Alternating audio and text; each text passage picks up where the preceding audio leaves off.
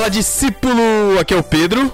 Aqui é o Thiago. E aqui é o Chico Gabriel. Estamos em mais um podcast no Barquinho hoje para fazer aquilo que todo crente sonha em fazer, mas não pode porque não é de Deus. Vamos consultar a nossa bola de cristal e fazer uns exercícios de futurologia. Vamos adivinhar o que o futuro nos reserva. Ou só fazer um monte de chute furado, né? Para isso a gente chamou o pai Chico de... De, de Jaú. Nem tenho cabelo branco ainda, cara, pra falar isso. Olha só, peraí. É. Peraí, você não é pai? Sou. Então, pai Chico, você não mora em Jaú? Não, tem até uma música pra mim, já. Pai Francisco entrou na roda, tocando seu violão. Nossa! Boa, boa. Sensacional, obrigado, Chico. Obrigado, Chico. Esse podcast que você está escutando, ele só está acontecendo graças ao Clube Ictus. E o que é o Clube Ictus, Thiago Ibrahim? O Clube Ictus é o melhor clube de leitura que você pode assinar na sua vida. Por quê, Pedro? Porque ele tá proporcionando o do barquinho continuar existindo. Tô brincando. Não, eu- o, o Clube Ictus ele é muito bom. Ele tem o, o plano perfeito para você que tem qualquer tipo de público ou qualquer tipo de leitura que você queira fazer. O Clube Ictus tem um plano para você. Vamos começar com os planos infantis. É, a gente começa com plano Cavalo Marinho. E você tá vendo que aqui é tudo temático, né? A gente tá no barquinho, a gente tá no Clube Ictus. E vamos começar com o plano Cavalo Marinho, que é de 0 a 2 anos de idade. Você pode ter também o plano Peixinho, de 3 a 6 anos. O Tartaruga, que é de 7 a 10 anos. E o Golfinho, que é de 11 a 14 anos de idade. Sendo que os livros são sempre adequados à faixa etária, tá bom? E nos planos adultos, a gente tem uma variedade muito legal também, que é, dentro dos planos adultos, a gente tem o Peixe Grande, que vem no mínimo dois livros por kit, que são seculares ou cristãos, esses livros, sempre com uma curadoria. Então todo mês vai ter um Peixe Grande, que vai estar escolhendo essa leitura, e ele sempre é apresentado na primeira sexta-feira de cada mês no podcast do Ictus. Então, no Ictus Podcast vai ter sempre lá o peixe grande do mês e o livro que você vai receber vai ser curado por esse peixe grande. Você também tem o plano Vida, que são livros de vida cristã prática, ideal para devocionais e até para grupos pequenos. Você também tem o plano Mar, que a gente apresentou aqui com o Guilherme Amarino, né? Você escuta aí literatura é, secular, eu não lembro o nome do podcast, mas é um dos anteriores, você rola aí no seu feed com o Guilherme Amarino. E é ele que vai fazer a curadoria desse plano. O que é o plano Mar? É uma sigla bem pro- providencial aqui, que é de mistério, aventura e romance. Então vão ser livros, provavelmente vão ser seculares e vão ter a curadoria do nosso querido Guilherme Marino do Projeto Sola. Nós também temos o plano Bíblia, que são de livros teológicos de referência e esse tem curadoria do Paulo Uon. E para você que tá afim de assinar e ainda quer um empurrãozinho, a gente tem um cupom exclusivo do No Barquinho. Então você vai lá fazer a sua, vai fechar o seu pedido lá, você vai chegar no, no campo de cupom e você vai digitar Beijo do Mateus, Mateus com TH, e vai te dar 15% de desconto na primeira mensalidade de qualquer plano desses que a gente falou aqui, tá bom? E ó, se você também falar assim, ah, mas eu só quero ver como é que é, eu não quero ficar atrelado, ó, nenhum dos planos tem fidelidade ou carência, então você pode sair qualquer hora, sem problema nenhum. E se você assinar até o fim do mês, não importa o dia, mas seja dentro de- do mês, até o fim de- desse mês, você recebe o kit do mês seguinte. Então aí você consegue o kit que você está interessado. Então siga lá o Clube Ictus nas redes sociais, acompanhe o podcast do Clube Ictus também. Pedro, e antes de você terminar, eu ainda queria dar uma dica. Também, podcast também do Clube Ictus, que vale a pena você, que é ouvinte do No Barquinho, conferir, além do podcast deles, que é o podcast Leitura Bíblica Comentada, produzida Exato. pelo, pelo Ictus Podcast, que está fazendo comentário bíblico da Bíblia inteira em formato de podcast. Que é sensacional, eles já estão em Gênesis 20, então você já tem uma maratona para fazer. Você quer Exatamente, muito bom. aprender cara. da Bíblia? Ouve lá esse podcast, baixa aí no seu agregador, ouça, porque é bom demais. Bom demais. Qualidade Clube Ictus.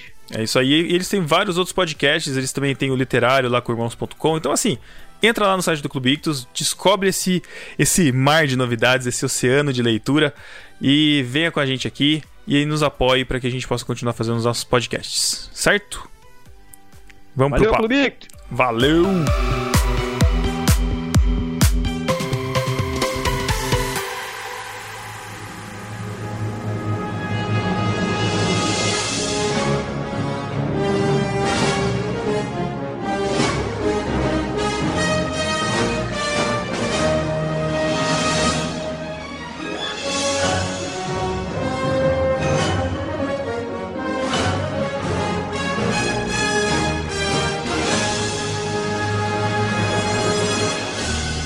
Vamos começar então fazendo esse exercício legal de futurologia. Eu acho que eu vou começar já, vou tirar esse carro da frente, já fazendo referência ao, DeLorean de, de Volta pro Futuro.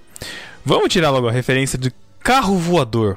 Porque isso é uma coisa que eu lembro de quando era criança. Eu lembro de ter feito um desenho daquelas coisas de, de escolinha que falava, ah, como você imagina o mundo daqui a 10 anos? A primeira coisa que eu fazia era colocar um carro voando no céu. Eu não sei porque isso habita no, nossa, no nosso imaginário popular.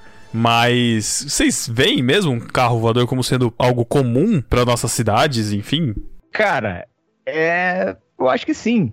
Sei lá. Porque, na verdade, isso aí já existe, né? Se você parar pra pensar, em junho desse ano foi feito um teste de um carro da BMW, um carro voador, que completou um percurso saindo da Terra, né? Andando numa cidade, entrando num aeródromo, no aeroporto, decolando, voando por 35 minutos em, na Eslováquia. Pousando e andando pela cidade normal. Então é um carro, a pessoa veio da cidade andando, chegou no aeroporto, decolou e pousou na outra cidade e foi pra outra cidade como um carro. Caraca. E, e se você parar pra pensar, esse seu futuro aí do Pedrinho quando eu era criança, da camiseta suja da escola, ele já existe. Então, mas eu- o que eu fico pensando nesse futuro, vamos pensar, o primeiro contato que eu lembro com um carro voador é assistindo De Volta para o Futuro.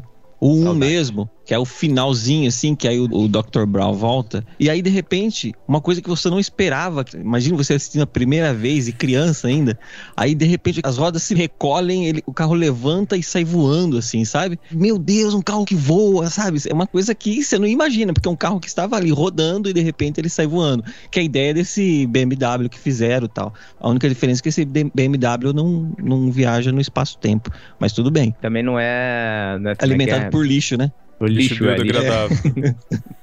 É. Então, isso é uma coisa que eu fico pensando também nessa questão do futuro, que a eficiência energética para um veículo assim tem que ser muito superior à que a gente tem hoje. Não dá para você voar com gasolina, até por causa do preço e o tanto que você vai gastar. Imagine um veículo que eu não sei o que vai fazer ele voar, se são hélices ou se são propulsão Então, a jato, cara, sabe? Eu, eu já tô muito mais pessimista em relação a essas coisas de futuro que a gente pensa, eu sonhava, porque assim, hoje a gente sabe que existe muito lobby e mui- muitas questões que puxam, por exemplo, a questão de combustível mesmo, para uma, uma indústria ou uma tecnologia, enfim. Ó. Hoje em dia a gente tá escutando um pouco mais sobre motores elétricos, carros elétricos, mas ainda é tudo muito baseado na gasolina, mas porque existe ainda uma demanda, apesar de ser um combustível fóssil, né, que, vai, que é limitado, que uma hora vai, vai ficar escasso.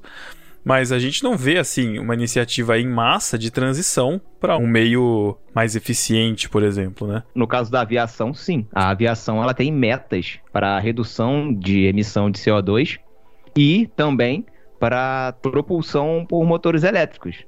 Por exemplo, a Azul fechou a parceria para poder operar veículos elétricos voadores aqui no Brasil é a partir de 2025. São chamados eVTOLs, né, o nome do, do, do veículo.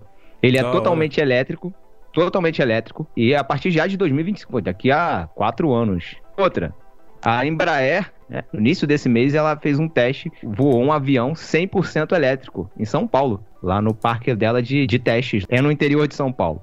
Mas ela já decolou um avião aqui no Brasil 100% elétrico, um avião alimentado, óbvio, é com motor, uma hélice, né? Mas ele é alimentado não por combustível fóssil, mas sim por eletricidade 100%. A gente sabe que tem até empresas, grandes empresas de veículos, de carros, né? Já tem sua data para encerrar a produção de carros a combustão. A própria Ford, a Fiat também já anunciou algumas datas. É, o que acontece é o seguinte, o petróleo ele tem data para acabar, né? E na verdade, inclusive, o, o preço da gasolina no Brasil hoje em dia tá des- nessa altura porque o petróleo ele tá cada vez mais escasso. Um dos motivos que compõem essa- o preço tá tão lá em cima é por isso, porque a demanda no Brasil tá cada vez maior e o, o combustível ele é escasso, então o preço aumenta. Então, um dos motivos, não tô falando que é só esse, né? O que compõe Entendi. o preço do- da gasolina é- são várias, várias, muitas variáveis. Eu tinha visto, inclusive, até por causa dessa escassez do petróleo, ele vai deixar de ser usado como é usado hoje, né? Como combustível em si, para ser usado como certos plásticos, certas coisas que são produzidas do petróleo e que ainda não se tem alguma alternativa. E aí deixaria de usar ele em massa, por exemplo, como combustível de carro, de aviões e etc, para ser usado apenas para produção de determinados produtos. O, o, o, motivo da gente falar isso aqui, da gente fazer essa brincadeira de imaginar como que vai ser o futuro, é porque se a gente parar para pensar, há 10 anos ou 15 anos, a gente não imaginava coisas que hoje fazem parte do nosso dia a dia, né? É, os smartphones estivessem tão evoluídos como estão, com câmeras cada vez mais sofisticadas. O que a gente fosse ter um smartphone no conceito do que ele é, é hoje, né? Exatamente. Cara? Pedir um carro, o carro para na tua frente da porta da tua casa, você entra, você vai até. Tem gente hoje que nem tem mais carro. Optou por não ter mais carro, só usar transporte por aplicativo. Então, isso a gente não imaginava antigamente. Empresas não. como a Airbnb, por exemplo. Você quer viajar, você aluga a casa de uma pessoa, você nem conhece, nunca viu na sua vida, passa a sua viagem inteirinha na casa da pessoa, usa panela, usa pó de café, usa coador de café da pessoa, enfim, tudo. Isso não, a gente não pensava de, há 10 anos. E como que a gente imagina no futuro? É, o que, que a gente acha que vai acontecer no futuro? Que vai fazer parte do nosso dia a dia? Eu acho que essa cultura de serviços só tende a, a se especificar cada vez mais. Se você for pensar, quando você era, sei lá, quando eu era criança, a gente foi ficar numa casa de praia, que era de, com certeza era de alguém, onde a gente ficou hospedado, mas assim, nunca ninguém, sempre tinha uma pessoa que tinha muitos contatos para conseguir chegar naquela casa, né? Hoje a gente faz, consegue isso muito mais fácil por conta da tecnologia, né? Então tem internet. Antes você tinha os classificados, né, que você ficava procurando ou sei lá qual, quais outros meios, né? Mas em papel.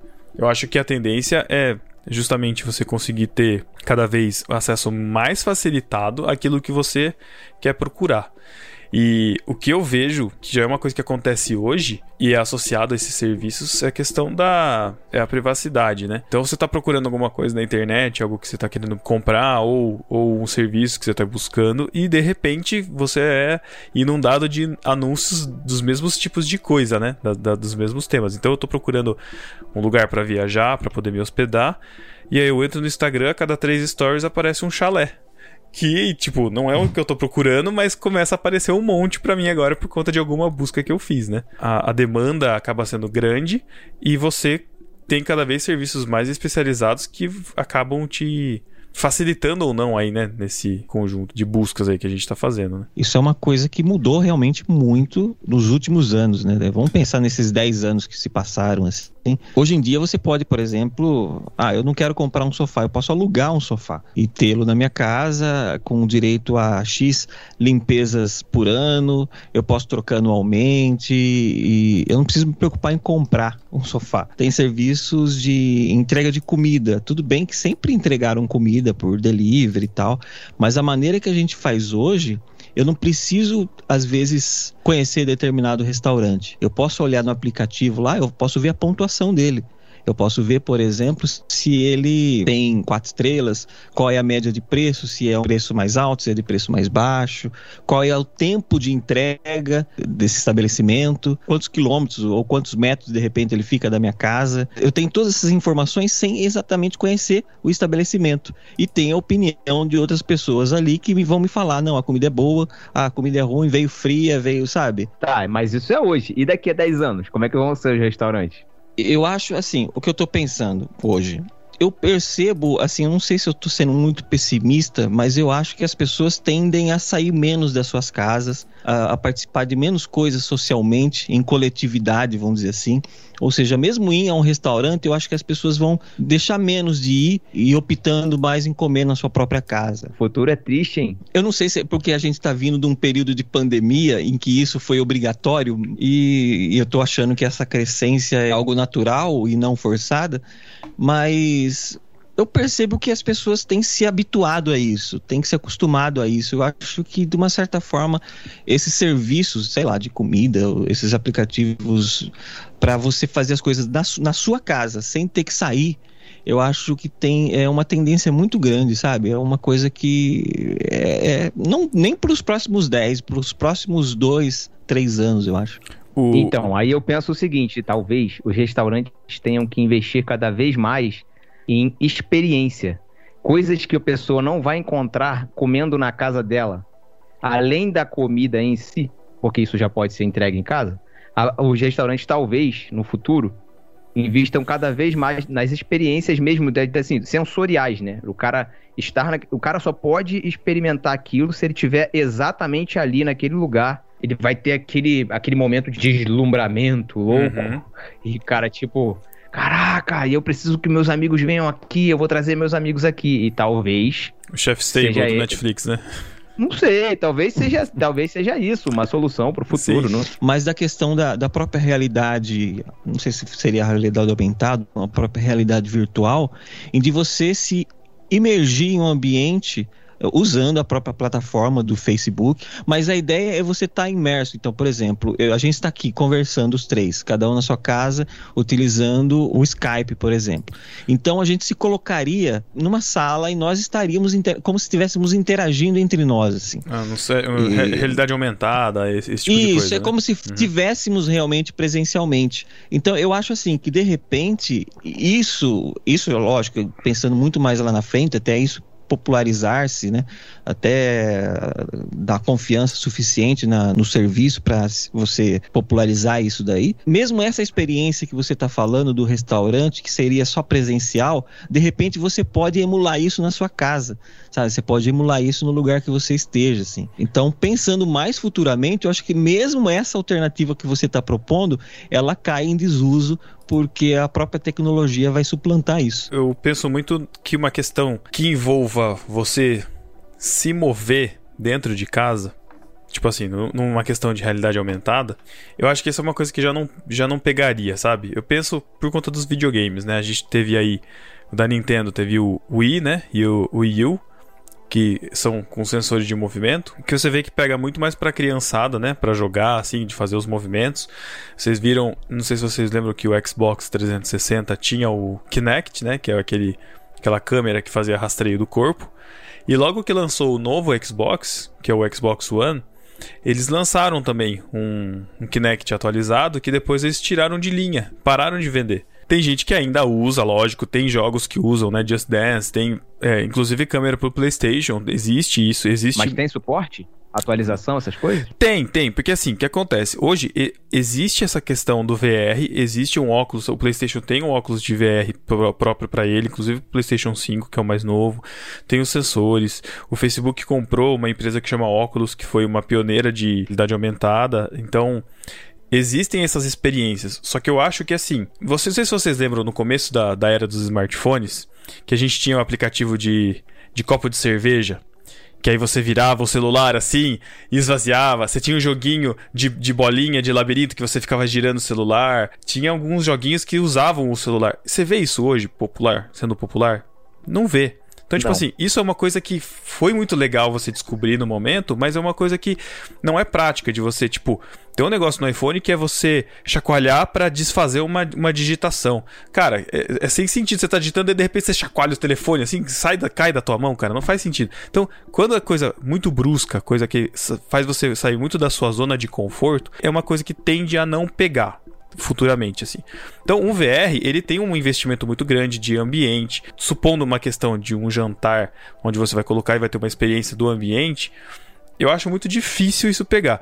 Mas eu queria pegar o gancho que o Thiago estava falando aí dos restaurantes e a, eu queria trazer a questão da pandemia. Ela, na verdade, fez com que algumas coisas se acelerassem demais.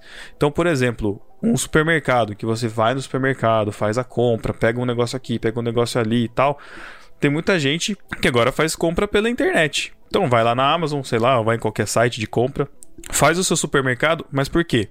Porque é fácil, porque é só você ir lá, arrastar o negócio no carrinho, às vezes você faz, você tá o dia todo no trabalho, você vai adicionando, de repente no final do dia você vai lá, fecha o carrinho, beleza, acabou a minha compra, já tá feita, eu não preciso me deslocar, eu não preciso ter o trabalho de ir a um lugar físico, comprar um negócio e voltar.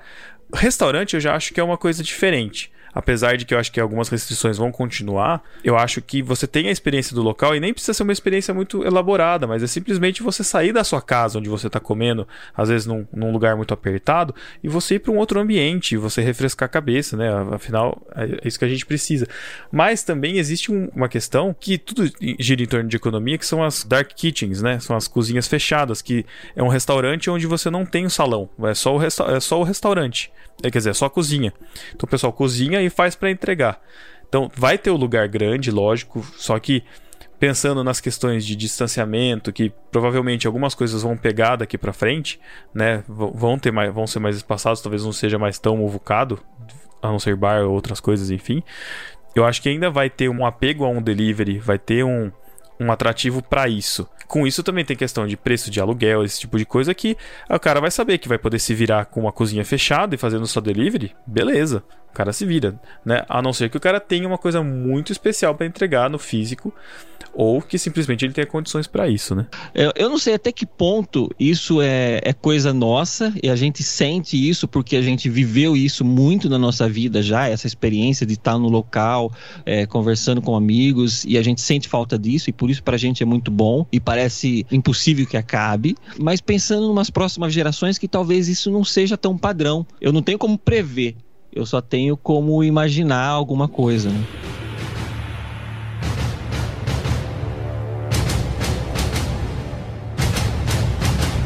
Uma coisa que acho que vai mudar muito, é, falando de casa, como o Chico falou, uma coisa que tem tudo para mudar o nosso, nosso dia a dia e fazer parte do nosso dia cada vez mais são as impressoras 3D.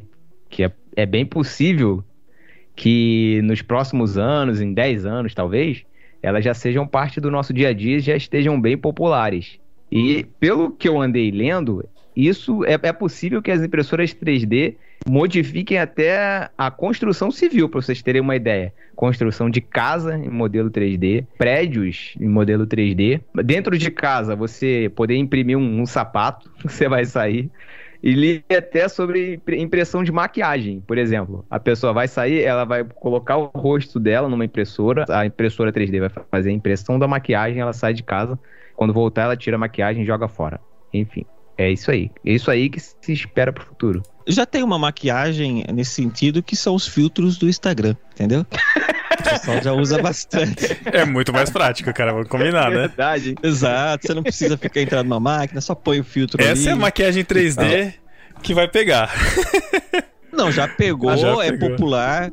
Inclusive. Mas como é que a pessoa vai sair de casa usando a não, maquiagem do, não precisa, do, então. Instagram? Ficar com o celular na frente do rosto, assim, mostrando a cara dela? Pega. Você já viu um óculos de sol que tava rodando na internet esses dias? Um óculos de sol que ele pega o rosto inteiro, tipo o capacete do Daft Punk, assim? Cara, pronto, cria uma tela naquilo ali. Ah, tela ah, flexível. Vi, vi. Tela flexível, acabou, cara. E você sabe que é tá sendo uma tendência as pessoas é, não se identificarem mais como elas mesmas, né? Estavam até falando a questão dos alguns filtros de, de afinamento de rosto, que modifica muito a, não só a cor, não só põe um filtro, sei lá, de antigo, mas ele modifica mesmo fisicamente o a formato, pessoa, sim, sim. né? No, isso, o formato digital da pessoa ali que tá, tá acontecendo.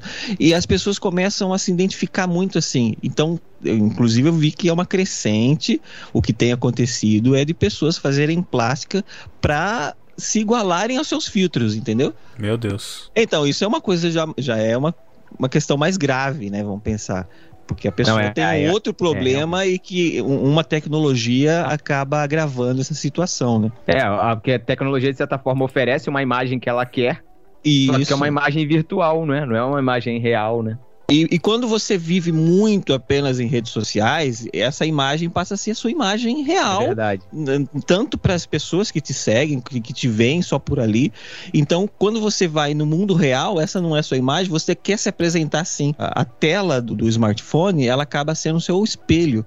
E aí você Sim. só se vê dessa maneira. E quando você Sim. acha que é assim, você quer se tornar realmente, né? Você quer. Isso, é, isso já é mais triste. Tem uma, isso aí me lembrou uma trend que teve há pouco tempo no TikTok, que o pessoal tava invertendo a câmera. Tipo, as pessoas estão tão acostumadas a se olhar na câmera de selfie, que é espelhada, que uhum. quando elas veem a imagem que as pessoas veem delas, elas tomam um susto. A trend do TikTok era, ele, ele mostrava a imagem que a sua câmera de selfie mostra para você. Quando você tava olhando, enquanto você tava olhando para aquela imagem ali que, que você está acostumado a se ver, ele invertia, mostrava para você o que as pessoas veem. Caramba. Porque é normal que as pessoas não tenham o rosto assimétrico, né? Sim. Tem uma assimetria sempre para um lado. Então você está sempre acostumado a ver a assimetria para um lado. E aí o, esse filtro do TikTok invertia. E as pessoas faziam assim, abriam a boca e faziam, ah, meu Deus, nossa, eu não sabia. Na verdade, isso é você de verdade, né? O que as pessoas veem. Exato, é exato, é exatamente, é isso aí nesse sentido, você vê como a gente é, é muito único, né, cara? Mesmo com tanta tecnologia, porque assim, a gente tá acabando falando de futuro, a gente tá falando muito de tecnologia, né?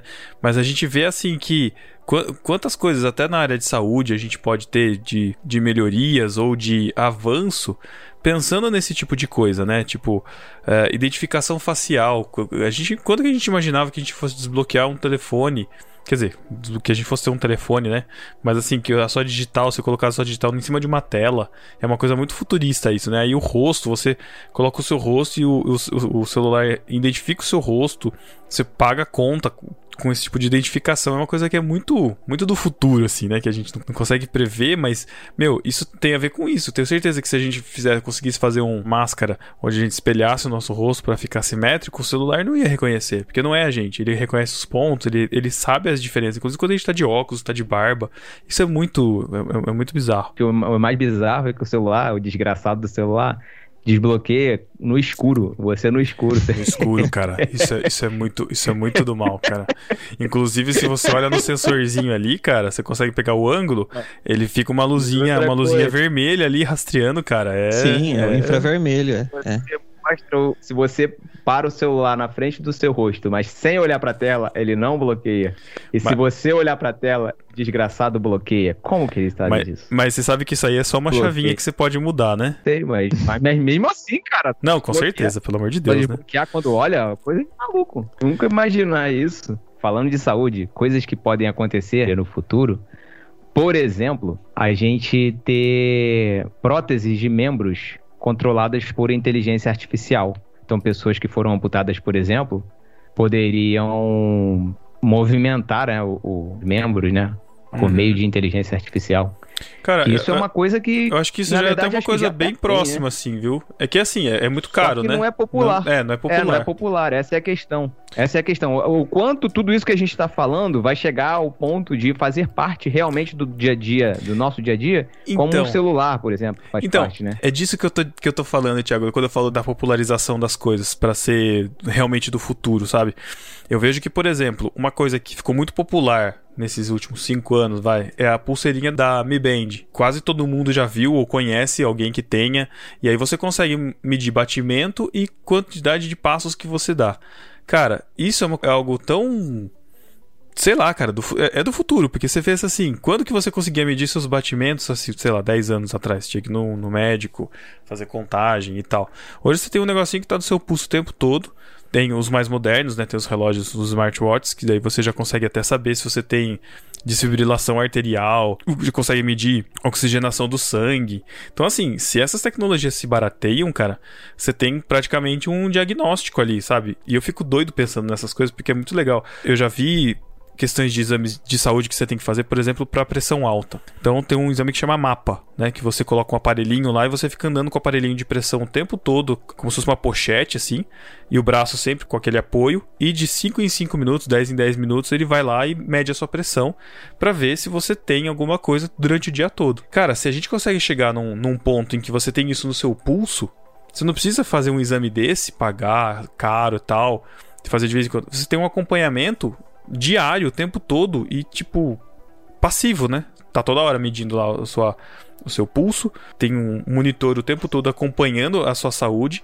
Inclusive, acho que o, que o Apple Watch ele tem um, os mais novos eles têm um sensor que de queda. Então, se você é uma pessoa que tem algum problema motor ou idoso tal, e você cai, o relógio percebe que é uma queda não intencional e ele já aciona um SOS, já aciona um, sei lá, um resgate, uma coisa assim. Cara, isso é é muito do futuro. O iPhone 12 já, já promete isso, na verdade, né? A própria Sim. propaganda, quando eles fizeram o lançamento, eles mostraram um vídeo em, com essa simulação, né? Uma pessoa caindo por causa do, do, do, do dos sensores de acelerômetro Chama de, o... de queda.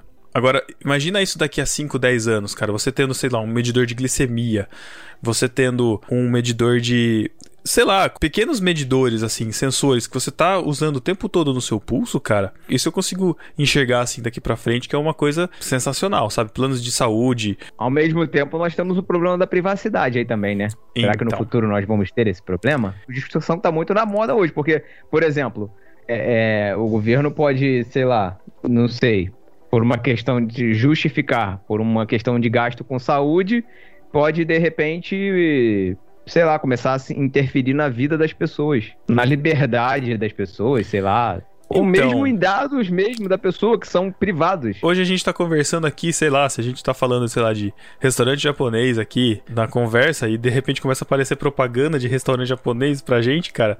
Tipo, se isso já não é uma invasão de privacidade, cara, eu não sei o que mais pode ser. Uma coisa é quando você tem isso para te dar propaganda. Ah, ele tá falando de restaurante japonês, eu acho que ele tá afim de comer uma comida japonesa. Eu vou mostrar uma comida, um restaurante legal para ele, para ele ir lá, porque esse restaurante pagou para eu divulgá-lo. Agora, outra coisa, por exemplo, é você ter os seus dados médicos. Você tem uma sim, pulseira sim que acompanhe seu, a sua saúde. Essa pulseira, por medição, ela vai saber que você é hipertenso, vai saber que de repente você é diabético, vai saber que você tem outros problemas de saúde e que uma empresa de plano de saúde pode acessar essas informações e fazer com que esse plano de saúde seja mais caro para você. Então, eu ia comentar exatamente Sim. sobre isso agora, cara. Isso e é tem outra também, eu pensei outra função para pulseira também. Por exemplo, você é diabético, aí de repente você pegou um brigadeiro para comer. Quando você vai comer, a pulseira vai na sua mão e faz se dar um tapa na cara. é, aí, isso Aparece é invasão de privacidade. Ô, seu idiota, você não tá vendo que você é diabético? Se você comer isso, você vai morrer? Aqueles vídeos de, de, de TikTok, por exemplo, que você, a pessoa tá lá, ela vai comer aquela bomba de chocolate, aparece o, o treinador dela, assim, do nada, ele fala: Seu maluco, você não, você tá treinando e não sei o que lá. É isso aí. Então, aí a pulseira vai avisar o seu treinador que você está a ponto Ele... de pegar uma bomba de chocolate. Ai, meu Deus. É só soltar um choquinho no pulso, né, cara? Ah, é muito mais fácil. Não, mas realmente, é, é, existe uma problemática nisso aí, sim. Essa questão de privacidade tende a ficar muito pior. Tem que ficar atento a isso. O próprio Facebook tende a perder receita nos próximos três meses, até por causa da nova atualização do iOS. Tem certos bloqueios, algumas questões de informação do seu usuário e tal, né? Então, a partir do momento que o Facebook não consegue acessar determinadas informações, rastrear determinadas informações do, do usuário de iOS, ele tende a perder receita porque ele não consegue vender propaganda direcionada. O usuário de iOS é bem é, rentável para o Facebook. Exatamente, porque se for pensar, é um público, mesmo que seja tem um iOS mais básico, ele já é um público de, de classe média para cima. E você sabe, Chico, que tem relatos de produtos que você vai comprar, você vai comprar de um Mac ou de um iPhone e o preço aparece mais alto do que você vai comprar no Windows ou no, no Android. Isso acontece também. Quando... A gente tem o exemplo do Pedro, por exemplo, aqui, que é o, o usuário de vários produtos da Apple, que por realmente enquanto. é o riquinho. É o riquinho dera, cara. Da... Então o segredo é esse, é você ter um, compra um Android antigo, né, tipo velhinho de 300 reais e você faz pra, por ele em vez de você usar seu iOS. Entra no Deus. Facebook por ele. Entra no seu, Facebook por ele. Isso, seu iPhone 12X Max Extra Blaster aí, você deixa só pra fazer outras coisas aí, só pra tirar foto, porque a câmera é muito Viu, boa. Pedro? Hum. Por exemplo, quando você vai fazer um anúncio no Facebook, quando você vai configurar um anúncio né, no Facebook, fazer uma publicidade lá, você consegue direcionar aquele anúncio para pessoas que têm é, Android ou para uhum. pessoas que têm iPhone. Ele consegue fazer isso. O, e a Apple, né? Diferente do Facebook, o Facebook ele trabalha vendendo dados. A Apple, ela se vende como protetora dos dados dos usuários dela. Então, é, esse é um, é um argumento de venda dela. Aqui, seus dados são protegidos. Tanto é que ela está com propaganda agora, na televisão mesmo. Uhum. É, falando exatamente disso, né? Um cara andando na rua, comprando as coisas e um monte de gente atrás dele oferecendo um monte de coisa. E aí chega na sala, quando ele pega o iPhone dele, ele aperta, some todo mundo a ideia da, da Apple é exatamente essa, vender que aqui a sua privacidade ela é respeitada. Por isso que o Facebook né, tem essa previsão aí de perder grana, porque a Apple dá esse controle na mão do, do usuário. Entendi. É, entre aspas, né? Ela deve estar tá pegando esse, da, esses dados para dar para outra pessoa ou vendendo para outra pessoa. então, eu cara. confio muito em empresas. Ah, não, empresas mas assim, tão grandes. É. Confiar em empresas é, já é um erro, né, cara? Para começo de conversa, é. né? Mas assim, o que eu vejo deles é que assim, a Apple não vende serviço, ela vende produto. Então você compra o produto. Você não vai comprar para usar um iCloud da vida, você ganha só 5 GB e tal. Você não vai usar para isso, né? Então, eles fazem um esforço muito grande de ter bloqueios para que você não seja inundado com e-mails, né, de de spam, de outras coisas. Tem um, um recurso novo que já está funcionando. Sabe quando você entra num site e vai fazer login pelo Google ou pelo Facebook? Agora tem um da Apple. E aí você entra lá, você pode fazer, você pode escolher que nem, nem apareça o seu e-mail. Então, eles geram um e-mail aleatório, a Apple cria isso, e aí esse e-mail aleatório manda as coisas pro seu e-mail pessoal. Então, tipo, a empresa não vai ter o seu e-mail de verdade lá cadastrado, vai ser só esse aleatório aí. Hum. E, só serve para esses serviços, entre outras coisas que vão, vão surgindo sempre aí para proteger cada vez mais a privacidade, porque ela pega isso porque nenhum outro pega, né? Nenhuma outra empresa. O Google vive disso, o Facebook também, enfim, né? A questão da privacidade é uma coisa que tem se falado muito ultimamente, até por causa de várias tecnologias que têm surgido que se usam de biometria mesmo. E quando a gente fala biometria, diz respeito a muita coisa, não só a impressão digital, mas de, sei lá, seu próprio rosto, a questão de, de, de, localização, de tantas outras coisas que a gente disponibiliza gratuitamente para as empresas e para os nossos celulares e para tudo hoje em dia. Você usando o Google Maps, então você está disponibilizando o lugar que você está. Eu lembro que tinha antigamente, como chamava? Foursquare? Foursquare. Caraca, né? prefeito que da lanchonete aqui lembrar. Sempre bom lembrar do Matheus e Supermercado Enxuto. Exatamente. Exato, né? Ou, ou o Thiago do, Espoleto, né? Caraca, clássico também. Nossa, é, mãe. Então, eu lembro disso, que aí começou todo mundo postava, aí começou a sair matérias falando dos perigos de mostrar sua localização, porque daí você mostra qual é a sua rotina, ah, você vai no mercado tal horário, você almoça tal horário, você almoça em tal restaurante, então diz que seu poder aquisitivo seja maior ou menor. Caiu bem em desuso, né, o Foursquare, mas outros serviços que se, se apoderaram dessa mesma fórmula, né? Você tem, por exemplo, o próprio check-in que você dá lá no, no, Instagram ou em outros lugares ali, ou mesmo quando você vai num, numa pizzaria e você quer acessar o Wi-Fi da pizzaria, você tem que fazer o check-in no Facebook. Aquilo ali já era, seus dados já foram tudo por ralo aí. Exatamente. Então, se você pensar, é, a gente disponibiliza isso muito gratuitamente. Tá? Então, por isso que hoje em dia se fala muito, hoje em dia se, a gente pensa em uma facilidade. Ah, isso me facilita muita coisa. Na verdade, já existe né, um prejuízo aí que não sei se vocês acompanham, mas já houve a polêmica da eleição americana, né, da eleição do Trump por conta de influência das redes sociais, um investimento massivo da parte deles lá de bombardear pessoas que, e aí que nem o Thiago falou aí, né, de quando você faz uma postagem pro Facebook, você consegue direcionar exatamente pro público que você quer. Eles faziam muita postagem direcionada pro público, de, acho que de direita, né, que é o, que é o Trump, eu não, não, não entendo muito. E aí colocando assim imagens da Hillary, tipo de fake news, espalhando essas coisas pra bombar a galera que é do lado dele, né? Então, querendo ou não, quando você entra no Facebook Facebook, no Instagram, o seu feed ele tá, entre aspas, poluído, né? Você vive numa bolha. Em todo lugar, na verdade. Você escolhe as pessoas Sim. com quem você quer ver, seguir, enfim, seja Twitter, Instagram, Facebook, mas o Facebook ele caiu num, num problema muito grande, está sendo investigado em muitas, muitas frentes por conta disso, por, é, entre aspas, favorecer ou manipular, se você quiser usar assim, as eleições, porque fazer essa publicidade direcionada. Aí tem vários outros pormenores, assim, que você pode buscar aí, tem vários documentários que falam sobre isso. Tem um filme muito bom que chama Snowden, que mostra como eles têm acesso ou supostamente têm acesso às redes sociais assim de qualquer um e podem usar isso a, ao bem entender de acordo com, com a intenção, enfim. E, e, tem outro também que chama o Dilema das Redes, que acho que é do Netflix, que explica muito essa questão da privacidade, de onde são seus dados, o que você faz com eles, enfim. São documentários legais pra gente pensar nisso. E aquele negócio, né? Ninguém lê os termos do serviço quando aceita, quando entra lá na rede social. Você sabia, Chico, que teve um site que compilou, que consolidou quanto tempo se demoraria para ler os termos de serviços de cada rede social e cada aplicativo? Ah, é porque geralmente é muito longo. Aqui, ó. Facebook, você demoraria 17 minutos para ler os termos de serviço. Então. Do Instagram, 9 minutos. Do Spotify, você demoraria 35 minutos. Nossa. Do Twitter, você demoraria 23 minutos. Do LinkedIn, você demoraria 18. Do Tinder, 25. Da Apple aqui, ó, do Media Services, meia hora. Do Zoom, meia hora.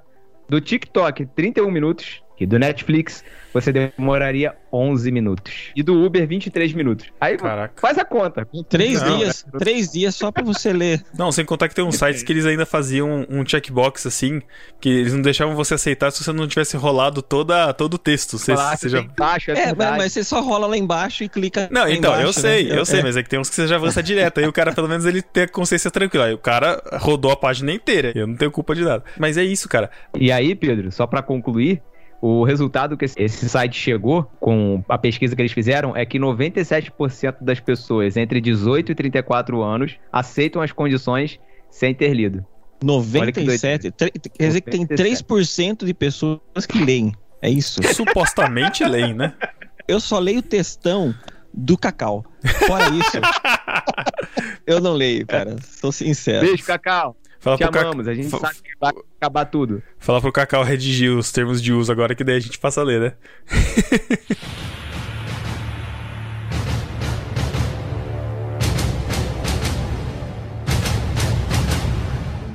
Não, então, eu queria, eu queria trazer uma, uma questão, essa facilidade que a gente tem de acesso à informação, né? E a gente estava falando agora sobre questão de eleições e tal, a gente vê no Brasil isso também, como que a internet, aí você vê, né, a rede mundial de computadores, quando a gente era mais novo, que falava, ah, você vai ter o- a Barça toda num CD-ROM, e você pode ter toda a informação à sua mão.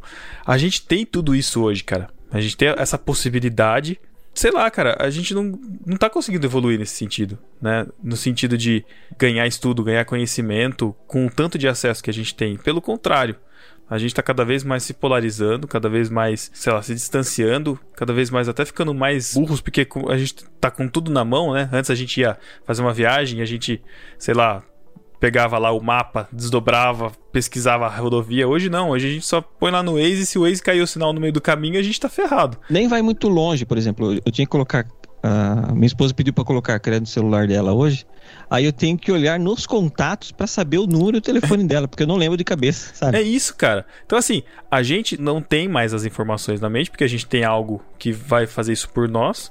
Como que a gente fica em relação à educação? Ainda mais agora, né? Em, em tempos de pandemia, que os estudantes estão todos estudando por tela. Co- Como é que fica esse aprendizado? Como é que vai ser daqui pra frente, sabe? Que perspectiva que a gente tem? A questão do tempo de atenção. Na, na minha época falava que era 50 minutos. Hoje eu vejo os adolescentes lá da, da minha igreja falando que mai- vídeo de mais de 10 minutos eles nem assistem que já é muito longo. Eu falo, meu, como, como assim, sabe? Num, cinco minutos, o TikTok, né, que é pouquinho tempo também. E aí eu queria trazer essa, essa discussão, mas eu queria também trazer, como uma discussão dupla, a questão da, da nossa espiritualidade. Como que a gente lida com isso?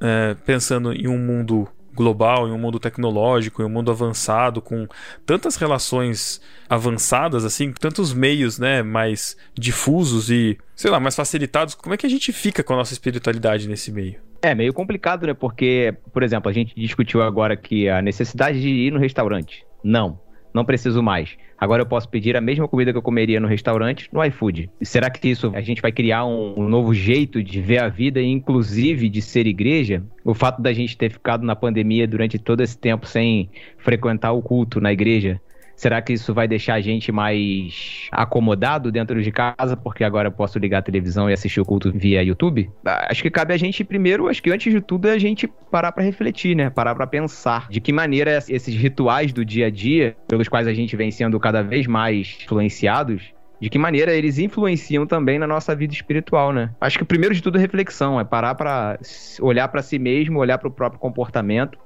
e entender como que aquilo está influenciando na minha espiritualidade. Eu vejo a igreja como uma comunidade em si, assim, eu acho que você ter isso à distância é muito complicado, porque você não conhece pessoas verdadeiramente à distância. Você conhece andando junto com elas, convivendo com elas, participando com elas, sofrendo, rindo com elas. É assim que a gente conhece as pessoas. E quando você se afasta, quando você tem isso distante de você, ou você participa disso apenas virtualmente, você tem apenas pessoas que consomem coisas e não participam. Então eu tenho ali várias lives acontecendo ao mesmo tempo de cultos de igrejas.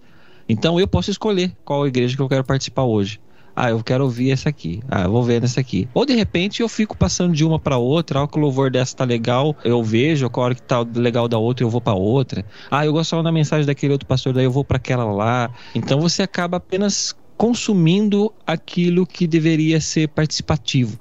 Você não tem nenhuma relação, às vezes, com essa comunidade. E mesmo a comunidade que você participava, hoje em dia, às vezes, você não tem participado mais. Até por um momento foi porque isso não poderia acontecer, a questão do distanciamento, etc. e tal. Mas aí você meio que se acomoda, você meio que torna isso muito natural em você e acredita que seja mais fácil. E é mais fácil, ninguém vai negar que é falar que é mais difícil, porque é mais fácil mesmo você estar de longe acompanhando isso. Mas é o melhor? Essa é a pergunta, eu acho. Realmente é melhor? Será que você sofrer junto com os irmãos também não é importante, não faz parte da vida cristã? Eu tenho esse pensamento que sim. Então, quando você passa a pensar numa igreja como comunidade, a distância pode é, atrapalhar muito, muito. Ainda mais hoje em dia, como a gente sabe, em época de polarização, você estar junto com as pessoas é uma sensação muito diferente de você acompanhá-las de longe. O que a gente vê de longe é muito diferente daquilo que a gente vai enxergar de perto. A Netflixação da fé, né? A pandemia trouxe pra gente uma situação muito incomum. Eu fico pensando nas próximas gerações, eu, talvez não a gente, que a gente apenas sente falta, a gente fala lá, ah, eu não vejo a hora de poder encontrar meus parentes, abraçar, ah, a gente se reunir, a gente, sabe, jogar conversa fora, porque a gente viveu isso.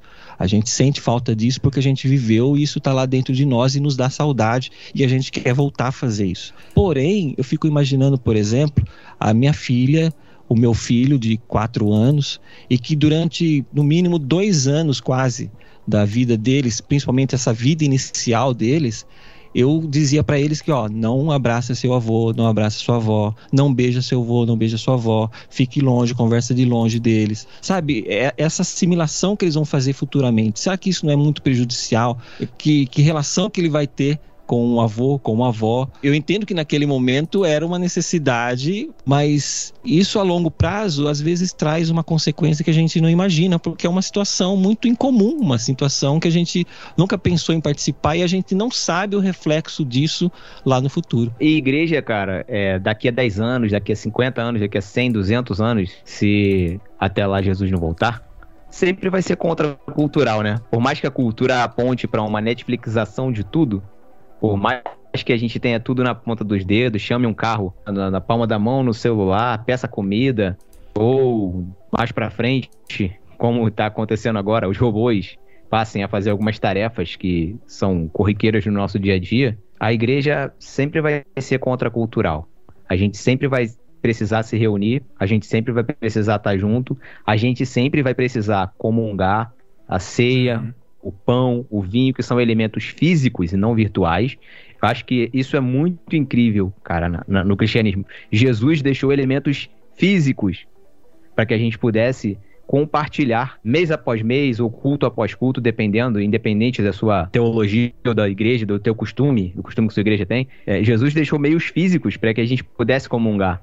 O batismo, ele não é algo virtual, não é uma água virtual que se joga na cara da pessoa ou que mergulha a pessoa nela, é, é, um, é, uma água física. Então é um meio de graça que você consegue visualizar, você consegue pegar, apalpar. Então a gente sempre vai ter a necessidade de estar fisicamente com os nossos irmãos, de cultuar, de estar presente na vida deles e que sejamos cada vez mais contraculturais, que a gente cada vez mais caminhe na direção oposta do que a sociedade capitalista ou o mundo ou a realidade insegura que a gente vive e que a gente se tranca cada vez mais dentro de casa, é, mas que a gente seja contracultural, que a gente volte é, quando a gente puder, obviamente, com segurança. A gente está vivendo uma pandemia agora, se Deus quiser, em breve está acabando, mas que a gente volte com segurança a Sim. abraçar, a se beijar, a se ver, a se olhar de perto, a se tocar.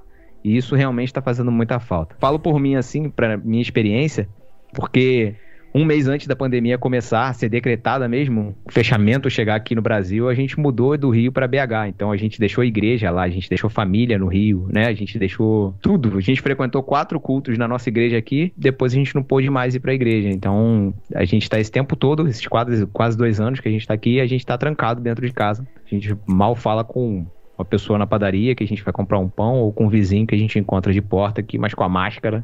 Uhum. Então, assim, a gente, não tá tendo, a gente não tá tendo muito essa oportunidade, né, de trocar. E isso tá fazendo muita, muita, muita falta. Muita falta mesmo. Cara. Faz falta mesmo, Thiago. A gente retomou a, a frequentar os cultos faz dois, dois domingos, né? Assim, cara, é outra, é outra experiência realmente não substitui o culto virtual. É, a gente tem que tomar todos os cuidados aqui. Sou de Botucatu, então a gente teve uma vacinação em massa, né?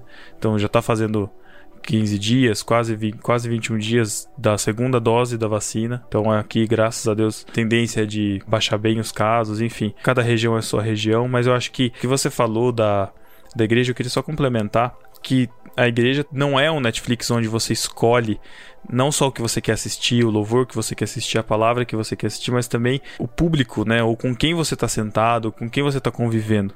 Eu acho que isso é uma das coisas mais incríveis da gente se viver em comunhão, porque a gente tem sido ensinado, e eu estou colocando ensinado entre aspas, a se valorizar, ensinado a buscar aquilo que nos faz bem, aquilo que nos agrada, fugir de atritos, né, de, de confusões ou de pessoas ou coisas que sejam opostas àquilo que a gente acredita, enfim.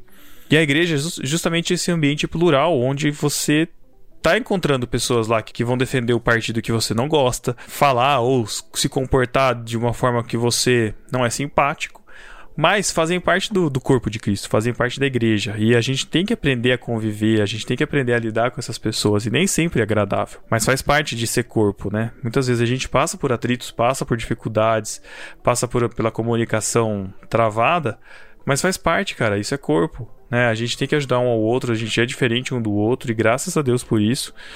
Porque se a gente vai sempre atrás daquilo que é simpático a gente, daquilo que a gente quer, talvez a gente esteja criando nossos próprios deuses, né? A gente está servindo a nós mesmos e não servindo ao Deus bíblico, não servindo a Jesus, que deu a sua vida por nós para que a gente viva em comunhão hoje uns com os outros, né?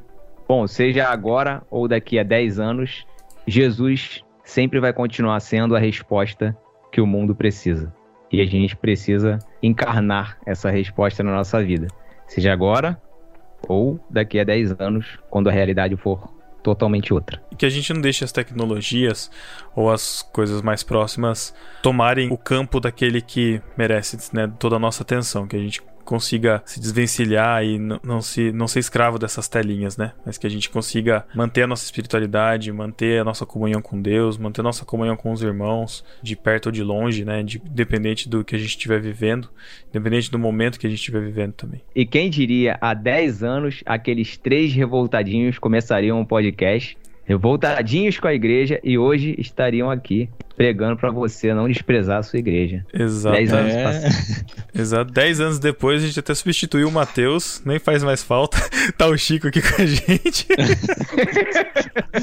e, não, e, e, nesses dez anos o Matheus está muito mais nice guy do que estava no começo. Gente, tá o, o Matheus é, começou. Ele virou até... Matheus é começou como pessoa. revoltadinho hoje é pastor, cara. É não, pastor. não, não, não. O Matheus passou por uma outra fase. Matheus começou como revoltadinho, chegou a pastor e agora ele é pai pai de pet. Pai de pet.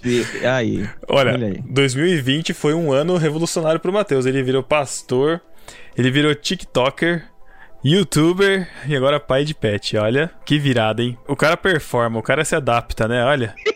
É isso, cara. A gente tem a tendência de ter medo do futuro e às vezes querer ficar imaginando, como a gente tem, fez nesse episódio todo, né? Ficar imaginando como será o futuro, mas de boa, o futuro sempre vai nos surpreender. E Exatamente. O Mateus tá aí para provar isso. E aqui, aquele ditado nunca vai deixar de ser verdadeiro. O futuro a Deus pertence. É, isso e, aí. E para encerrar com uma frase do nosso profeta Mateus, que tá sempre à frente do seu tempo, né? Seja melhor. seja melhor. Seja melhor. Seja hoje ou seja daqui 10 anos. Exatamente. então é isso, galera. Deixem seus comentários aí sobre essa discussão. Discutam com a gente nas redes sociais também. A gente tá lá no Barquinho, arroba no Barquinho, Instagram, Facebook e Twitter. Pode procurar nossos arrobas também, que estão, devem estar linkados em algum lugar por aí. E é isso até o mês que vem. E tchau. Valeu, galera. Tchau. Tchau. Fiz o papel do Matheus agora. Não é?